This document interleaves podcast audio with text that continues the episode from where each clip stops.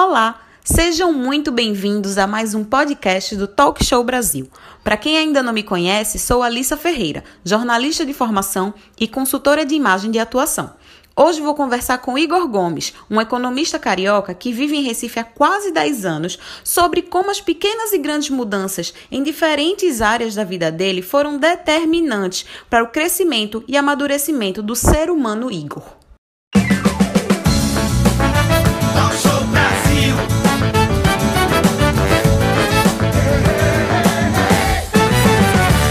Podcast. Olá, Igor, bem-vindo. E aí, galera, beleza? Tudo tranquilo? Tudo tranquilo.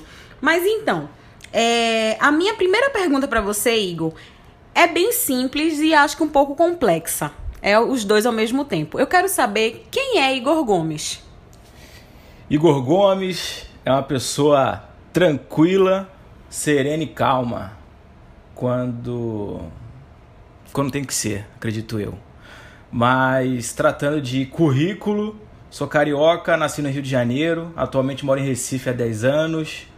Comecei fazendo informática, pulei para física, depois me formei em economia e me mudei acho que 12 vezes nos últimos 12 anos. 12 vezes? É, se a conta não estiver errada, são 12 vezes. Então, já que você se mudou 12 vezes, a, primeira, a segunda pergunta é: como foi tomar todas essas decisões de mudança em pouco tempo, porque eu acho que 12 vezes em 10 anos é pouco tempo, né, em relação à quantidade de vezes que você se mudou. E como foi essa. O que te levou a essas decisões? Algumas foram de meio forçado, né? Não, não, não tive escolha. Outras foram oportunidades que apareceram. E outras realmente foi que não estava sendo tão agradável estar onde eu estava antes, por, por motivos diversos, né? Mas eu nunca fui de me prender, nunca fui de me apegar e de, de ter um lugar para chamar de meu. Então, é, nunca, isso nunca me incomodou. Eu sei que tem gente que mora 30 anos a vida inteira no mesmo lugar e não se incomoda. É, mas eu não, eu, eu, eu sou ao contrário, eu prefiro me mudar porque eu acredito que a mudança ela traz ela seria o reflexo da sua vida atual, né? seja ela pessoal ou profissional. Então, se você vai para uma casa maior, talvez você deva estar tá trabalhando melhor, ganhando melhor, construindo patrimônio. E se você vai para um lugar menor, por exemplo, não como regra, né, obviamente, mas se você vai para um lugar menor, você tem outros motivos para ir para um lugar menor, seja porque você quer ter menos trabalho, porque você mora sozinho, enfim. Então eu acho que pessoalmente eu fui me desenvolvendo e eu acho que os lugares pelos quais eu passei estão é, bem relacionados em relação a isso. E hum, você acha que dentro dessas suas mudanças tinha um pouquinho da, essa necessidade, na verdade, de você se mudar. Era uma necessidade de sair da tua zona de conforto ou você acha que não tem não teve a ver? Eu acho que não muito. Em termos de me mudar de casa, eu não faria uma relação em termos de zona de conforto. É, mas como, como eu falei, né, eu sou, sou do Rio, vim para vim Recife com 20 anos, 19 na verdade. Estou agora com. vou fazer 30. É, então essa sim, essa mudança de estado, né? Eu no Rio antes mesmo, eu saí de casa, fui morar no interior para fazer faculdade. Então eu acredito que as mudanças de cidade, as mudanças de curso de graduação que eu me mudei, né, de trabalho, elas foram mais significativas. Em relação à mudança de, de moradia, para mim não é uma zona de conforto não. Certo. Você falou para mim que se mudou 12 vezes de moradia mas eu acredito que houveram também outras mudanças na sua vida, sem ser apenas falando de morada. É, em relação a essas mudanças, quais foram as grandes mudanças que você teve na sua vida e se isso sim te, te, te tirou um pouco da tua zona de conforto? A primeira principal mudança que eu poderia dizer foi quando eu fui para a faculdade, eu era, morava no Rio, e aí eu passei na Faculdade Federal Rural de, do Rio de Janeiro, que fica em Seropédica, mais ou menos uns 70 quilômetros, se eu não estiver enganado, do Rio. E eu, pela distância, né, como tinha aula todo dia, eu não tinha carro, eu fui morar lá. consegui, após mais ou menos uns 4, 5 meses, eu me mudei para Seropédica. E aí sim eu acredito que começaram as grandes mudanças, porque não estava mais tão perto da minha mãe, não estava mais tão perto da minha família. E aí depois de um tempo eu comecei a trabalhar, então aí sim eu diria que as mudanças começaram a acontecer de forma mais brusca. Mas na minha concepção foi tudo sempre muito bem calculado, nada foi feito de surpresa, nada, não que tenha sido premeditado, mas na minha cabeça eu tenho sempre que me preparar para algum tipo de mudança desse tipo. E eu acredito que eu estava mais preparado do que, poderia, outras pessoas poderiam estar, por exemplo. Entendi. Mas em relação a essas, todas as mudanças que você passou na sua vida, quais foram os principais pontos que te levaram a considerar novas realidades para você? Eu, eu desde pequeno sempre fui uma pessoa que quis coisas diferentes, sempre quis alcançar coisas difíceis. E eu acredito que só consegue alcançar algo que, apa que aparenta ser inalcançável se você se expor mais ao risco. Então, se eu, eu queria muito estudar na faculdade boa, eu não tinha dinheiro para pagar uma faculdade privada, então eu precisava ir para uma pública e eu precisava, acreditava eu que uma fora da cidade me ajudaria a crescer pessoalmente também. Então eu sempre acredito nisso. Isso levo isso a minha vida até hoje. É, obviamente sempre ponderando se o retorno que eu estou me expondo a esse risco vale mais a pena ou não. Então eu, por exemplo, quando saí do Rio, vim para Recife, é, por, larguei uma faculdade federal, larguei o conforto de estar perto da minha família, é, trabalhava, não era um grande trabalho, mas eu, eu tinha um trabalho que me dava um, um dinheiro, na época, satisfatório. E eu abri mão de tudo isso para vir para uma cidade que eu não conhecia ninguém, que eu larguei a faculdade federal, e eu não sabia se eu conseguia federal aqui, mas eu acreditava muito que eu ia ter muito mais a ganhar aqui do que lá. Não só pelo lado pessoal, mas porque eu sabia que no Rio eu estava é, deixando a banda voar e aqui eu ia ter que focar um pouco mais, crescer mais, né? Digamos assim. Entendi. E você acredita, eu por te conhecer um, um pouco mais, né, do que nossos ouvintes, é, eu sei que você é uma pessoa mais racional do que emocional. Então eu queria saber se você realmente acredita que isso, esse seu jeito de ser mais racional, te ajudou a tomar essas decisões com mais facilidade e até com mais precisão. Eu acredito que sim. É, não que eu não seja emocional, mas eu acho que o emocional ele muito mais atrapalha do que ajuda. Então, mas inclusive esse pensamento já é racional, né? Mas eu acredito sim que eu seja uma pessoa mais racional, que ele eu faça... é racional, pessoal. eu acho, não, racional eu sei que eu, eu sei que eu sou, nunca disse que não era, mas eu sei que eu tenho um lado, meu lado emocional, mas eu me questiono em que esse meu lado emocional ele pode me ajudar ou me atrapalhar eu acho que muitas vezes o nosso lado emocional ele é irracional, né? Eu acho que isso é óbvio, é óbvio, né? Mas por saber disso, eu tento sempre afastar ele o máximo possível, né? Tento sempre fazer essa relação de oportunidade, de risco, de retorno. É, acho que a gente se abalar emocionalmente afeta a nossa vida pessoal, nossa vida profissional. Então, como eu sei hoje no meu trabalho, tem pessoas que brigam com a família e você sabe só pelo bom dia delas que elas estão abaladas, elas não rendem tão bem quanto elas deveriam. E o que eu me questiono é se eu for essa pessoa, né, de me abalar profissionalmente pelo lado emocional, o que, que eu tenho a ganhar com isso? Eu não ganho nada. Muito pelo contrário, eu vou render menos, eu vou trabalhar menos, eu vou ficar mais estressado, eu vou dormir pior. Então, é, ao meu ver, o, o, lado emocional ele não traz tantos benefícios assim. Não que eu acho que isso é o correto, mas é a minha visão. Que coisa boa. Olha, Igor, mas me diz uma coisa. E tudo bem, você tomou suas decisões, calculou os seus passos para chegar em Recife, né? Sair da, das asas da sua mãe, vamos dizer assim, sair do, da zona de conforto de ter sua família, seus amigos por perto, veio para Recife.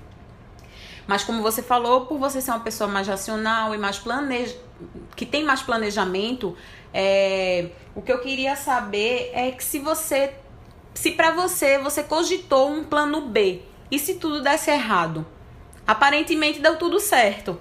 Entre aspas, né? Porque a gente sabe que sempre tem as curvas da vida. Do, o caminho sempre vem com curvas, vem com pedras, vem com dificuldades. Mas a, uma pessoa que te vê de, de fora percebe que deu certo. Mas e se desse tudo errado? Você pensava no plano B ou não? Como é isso para você? É, eu acho que eu até penso, eu tento me programar para se algo der errado, mas ninguém é evidente para saber o quando, o como vai dar errado, de que forma, ou o que, que vai dar errado, né? É, é claro que eu sempre tento pensar, né? Ah, mas se der errado, o que, que eu posso fazer? Mas eu tento também não ficar muito nesse tipo de pensamento se der errado. Tento sempre pensar no, no positivo, né?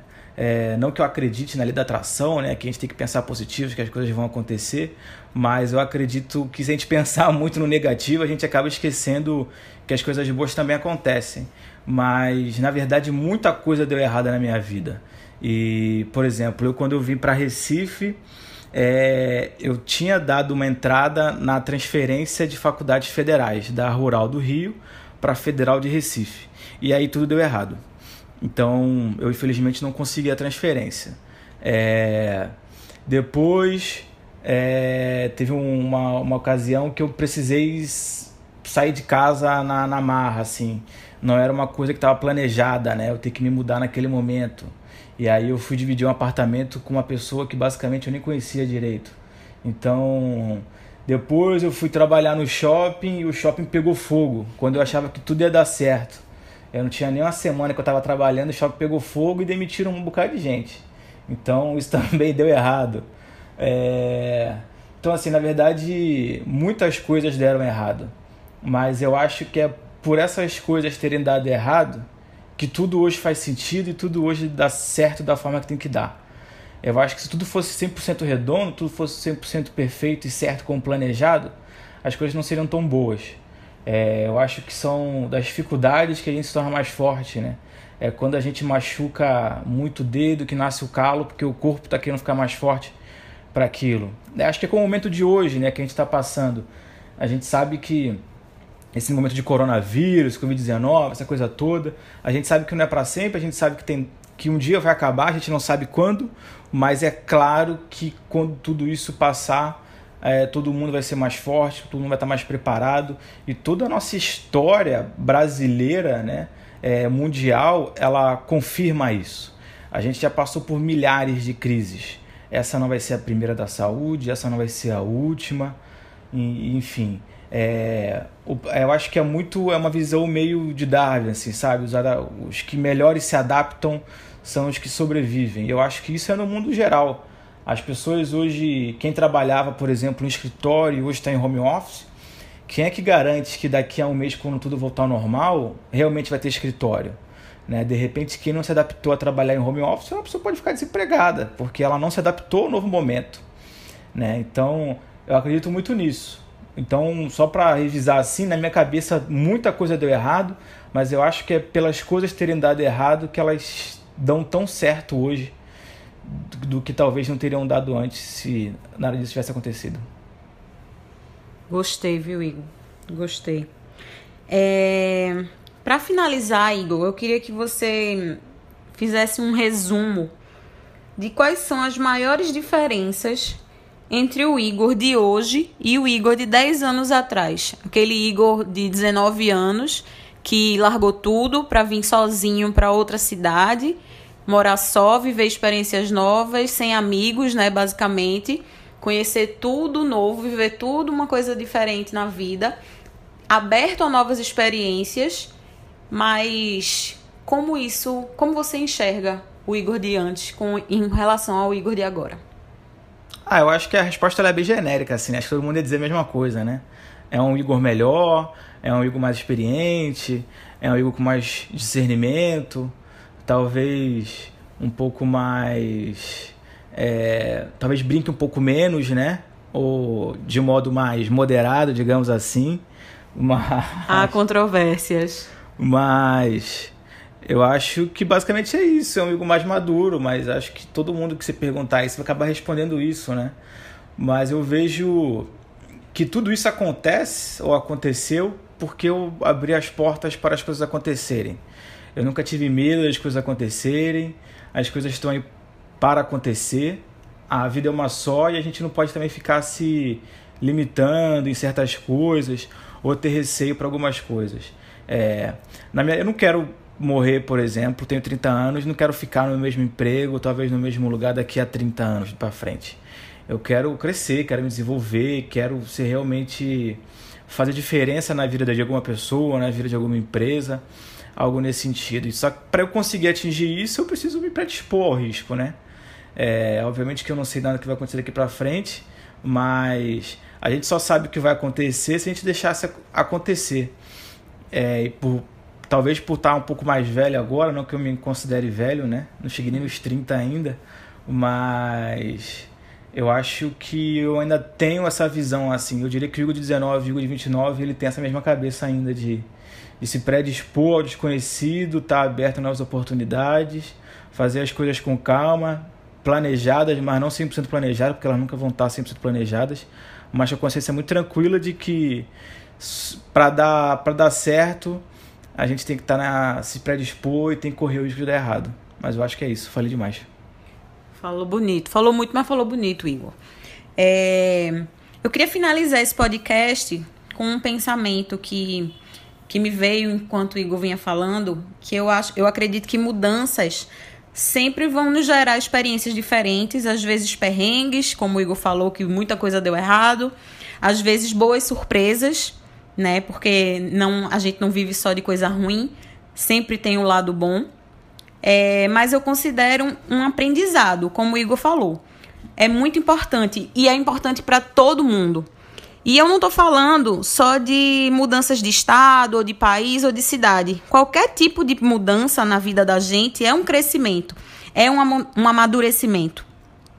É...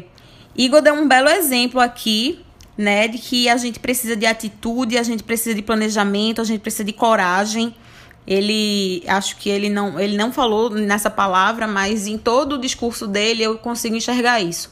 É uma pessoa de coragem. E eu acho que é isso que a gente tem que levar de, de, de importante dessa entrevista. Que você precisa ter, precisa ter coragem e ter coragem de fazer diferente. Coragem de tirar aquele desejo de dentro de você e fazer acontecer. E com isso a gente sabe que a gente consegue sim chegar onde a gente quiser e mais fortes e mais mais maduros. Obrigado, Igor, pela sua participação e até o próximo podcast do Talk Show Brasil. Um beijo a todos.